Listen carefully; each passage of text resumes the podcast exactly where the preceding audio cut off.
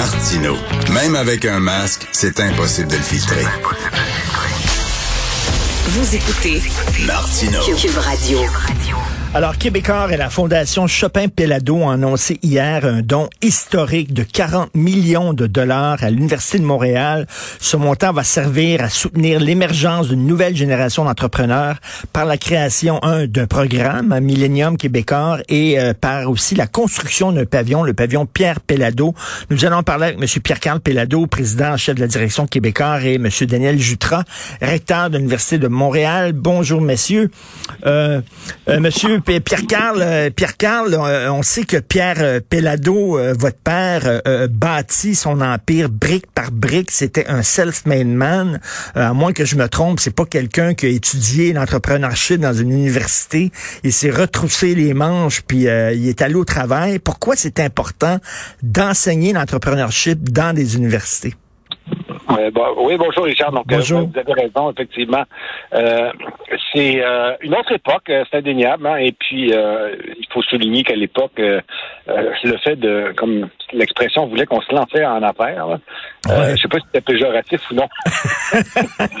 Mais bon, euh, les gens, euh, bon, la grande majorité, donc, de, je dirais de la, bourgeoisie peut-être, là, mhm. euh, ou de la classe moyenne, donc s'engageaient peut-être dans les professions libérales. Donc, certains d'entre eux étaient peut-être rebelles et ils sont allés donc, vouloir faire des affaires. Et puis, il y en a quand même à cette époque-là de nombreux. ils ont construit et bâti de belles entreprises. Je pense notamment à Jean Coutu. Jean hmm. Coutu était pharmacien, mais il a fait donc les pharmacies Jean Coutu.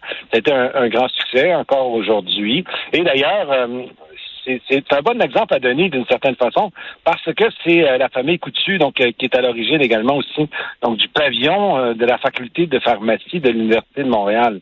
Donc ça illustre, dirais, l'émergence des, des familles ou des hommes d'affaires qui ont créé peut-être certains diront des empires, mais tout est tout est relatif dans la vie. Là, une hmm. entreprise comme Québécois, lorsqu'on la compare euh, à, l'équivalent aux États-Unis, sans dire que c'est les c'est certainement pas donc de la taille. Ceci étant, donc nous nous dirigeons de plus en plus un petit peu justement dans cet univers nord-américain où les grandes entreprises participent à l'effort collectif et on sait que pour dans, notre modernité, euh, l'éducation, euh, ça a été vrai il y a de ça quelques décennies, ça l'est encore davantage dans un paysage mondialisé.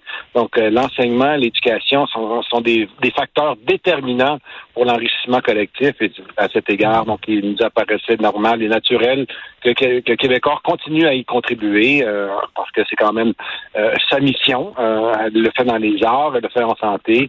elle doit le faire également aussi dans l'enseignement. Et Monsieur Daniel Jutras, recteur de l'Université de Montréal, je lisais euh, hier ou avant-hier dans le Devoir à quel point les universités sont sous-financées, euh, surtout les universités francophones. Euh, donc, vous avez de plus en plus besoin de, philanthropes hein, comme ça pour financer certains programmes. Oui, ben bonjour, M. Martineau. Bonjour.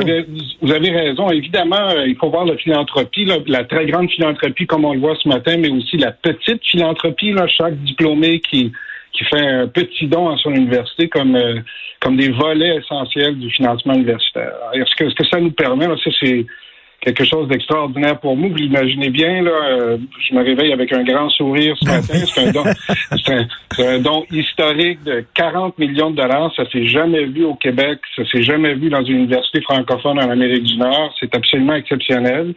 C'est un signal aux autres euh, philanthropes, grands et petits, que l'Université de Montréal et les universités québécoises euh, ont besoin de cet appui-là parce que euh, la philanthropie, ça sert à faire des choses qui ne sont pas financées autrement par hmm.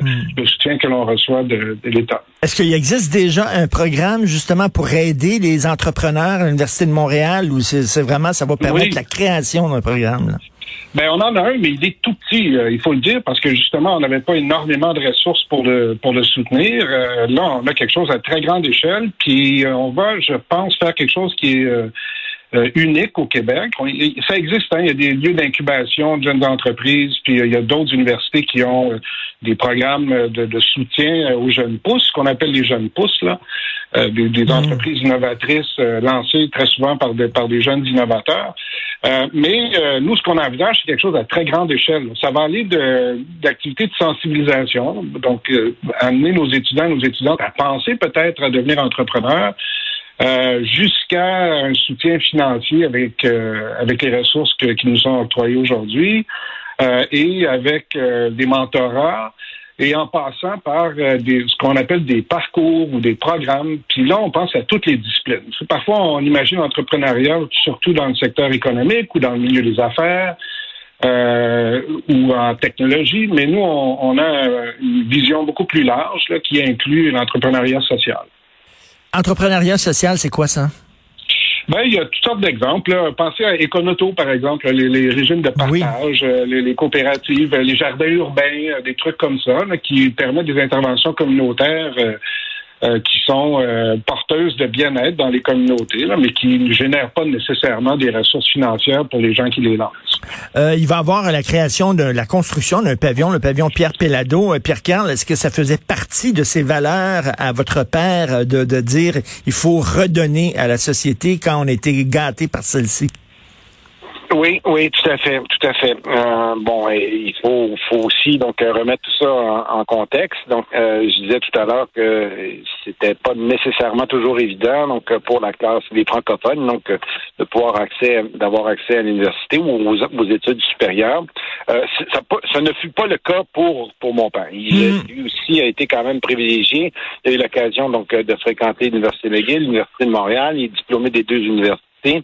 Euh, mais il se rendait bien compte également aussi donc de la situation financière et économique des francophones euh, et euh, que ce soit dans le domaine des arts comme je le mentionnais tout à l'heure ou dans celui euh, des affaires en général, il considérait que c'était important également que, ce dont il faisait partie, c'est-à-dire de l'émergence de, de, de, francophones dans le milieu des affaires, puisse avoir je que c'est un terme à la mode c'est temps-ci, un espèce de d'essaimage euh, pour euh, justement donc euh, inspirer ben, les, les, autres concitoyens de participer donc à la création de, de richesses collectives.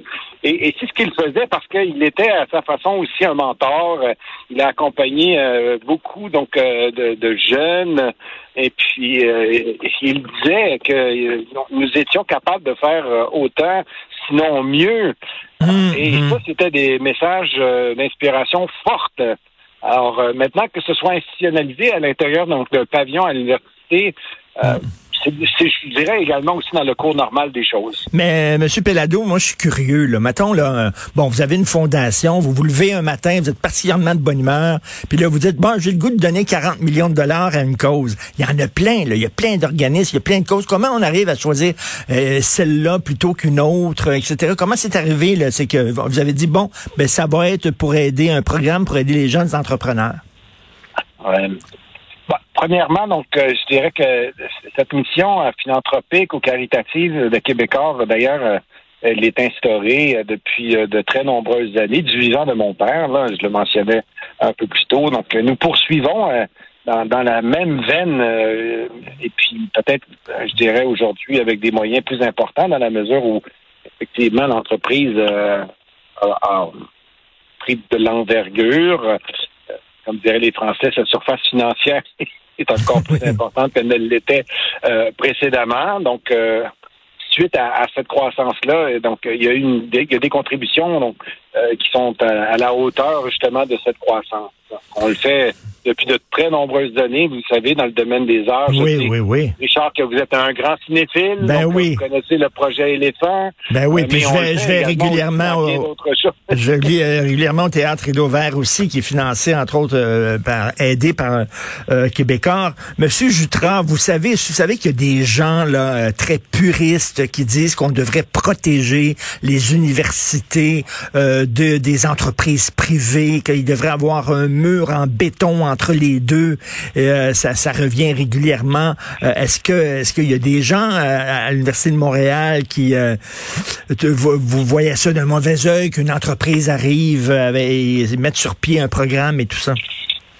Il y en aura peut-être. Moi, j'en ai pas encore entendu. Euh, c'est pas mon avis. Puis il faut faire attention euh, dans la manière dont on décrit la chose. Là. Quand, quand des philanthropes comme euh, mm-hmm. La Fondation Chopin-Pélado investit dans une université, elles le font à distance. Elles nous donnent des ressources pour faire des choses que, que l'on souhaite faire. Puis le projet que qu'on a qu'on a annoncé hier, c'est un projet qu'on caressait depuis très longtemps à l'Université de Montréal. Puis là, on a enfin les ressources pour le faire.